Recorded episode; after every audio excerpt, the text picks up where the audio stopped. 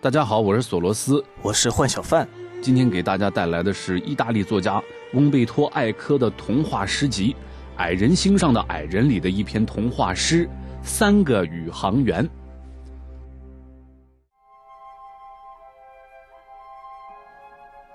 从前，宇宙里有地球；从前，宇宙里有火星。他们在天空里彼此距离遥远，在他们周围。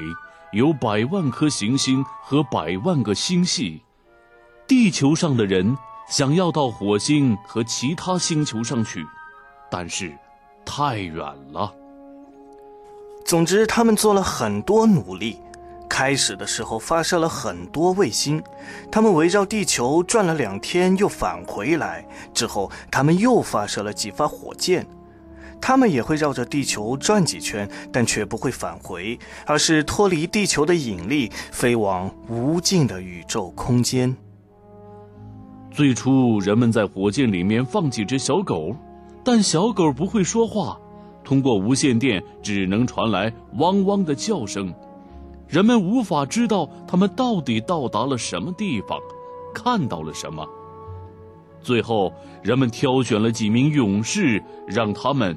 当宇航员，之所以称他们为宇航员，是因为他们是去探索整个宇宙，也就是那充满行星和星系，以及包含星系里所有一切的没有穷尽的空间。宇航员出发了，不知道能不能回来。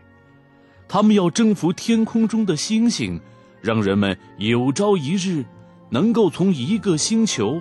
到另外一个星球旅行，因为地球已经变得过度拥挤，人口每天都在增长。一个晴朗的早晨，他们出发离开地球，从三个不同的方向乘坐三发不同的火箭。第一发火箭里是一个美国人，他用口哨愉快地吹着一首爵士小调。第二发火箭里是一个俄罗斯人，他用深沉的嗓音唱着《伏尔加河，伏尔加河》。第三发火箭里是一个中国人，他唱着一首优美的歌曲，但另外两个人听来都觉得跑调了。他们都想率先到达火星，以此表现比其他人更优秀。实际上。美国人不喜欢俄罗斯人，俄罗斯人也不爱美国人，中国人则不信任另外两个人，因为美国人问候的时候会说 “How do you do”，而俄罗斯人却会说 “Zdravstvuyte”，中国人则说“你们好”，所以他们彼此之间不理解，认为彼此各不相同。由于他们三个都非常优秀，所以他们几乎同时到达了火星。他们戴着头盔，穿着宇航服，走出各自的飞船。他们看到了非常美丽又令人不安的景色。地面上勾了长长的运河，里面的河水绿如翡翠。旁边是奇怪的蓝色大树，树上是从没见过的小鸟，小鸟羽毛的颜色非常的奇异。遥远的地平线处是红色的山脉，散发着奇特的光芒。宇航员们看着这美丽的景色，看看对方，他们相互站得很远，彼此不信任。黑夜降临，周围出奇的安静。地球在天空中闪闪发光，就好像一颗遥远的星星。宇航员们都感到忧伤和迷茫。黑暗中，美国人呼喊着“妈妈”，他说：“妈咪。”俄罗斯人说：“妈妈。”中国人说：“妈妈。”他们马上明白，彼此说的。是同样的事情，感受的是同样的情感，所以他们相视而笑，靠近对方，一起点一堆篝火。每个人都唱自己家乡的歌谣，这样他们都得到了勇气。在了解彼此的同时，等待着清晨的到来。清晨时分，天非常冷。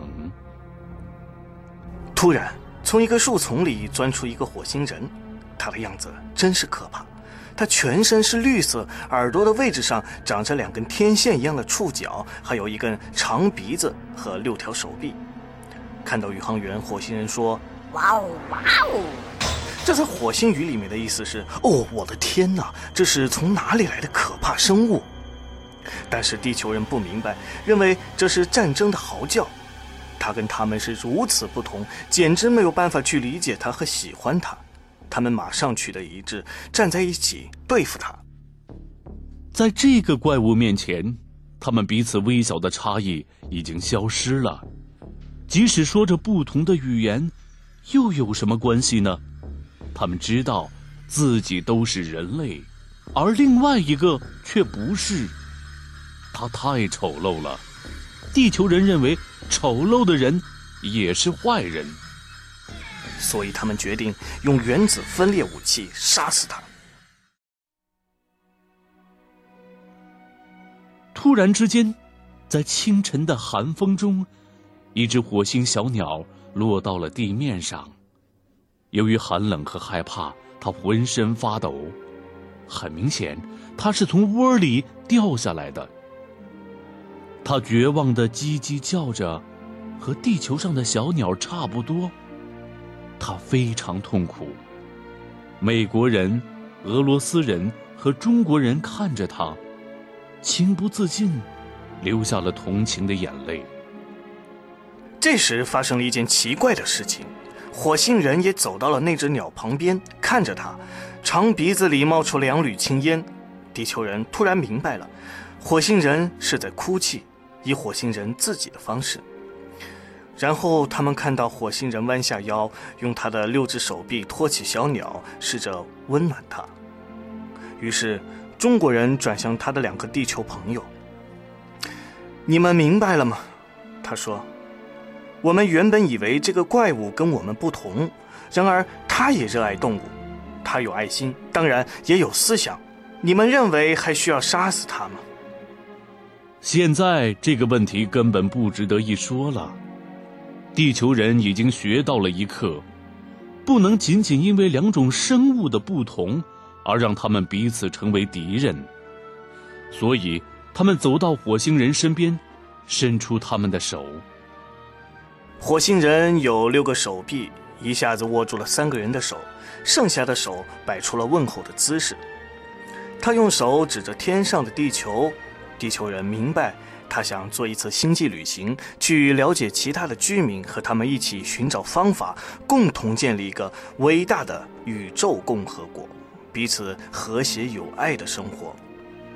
地球人高兴地表示赞同。为了庆祝，地球人送给火星人一小瓶从地球带来的清水。火星人非常高兴，把鼻子伸到瓶子里吸了一口，然后说。他非常喜欢这种饮料，尽管让他有些头晕。但是现在，地球人已经不会感到惊讶了。他们明白了，在地球上，以及其他的星球上，每个人都有自己的品味，只是一个相互理解的问题罢了。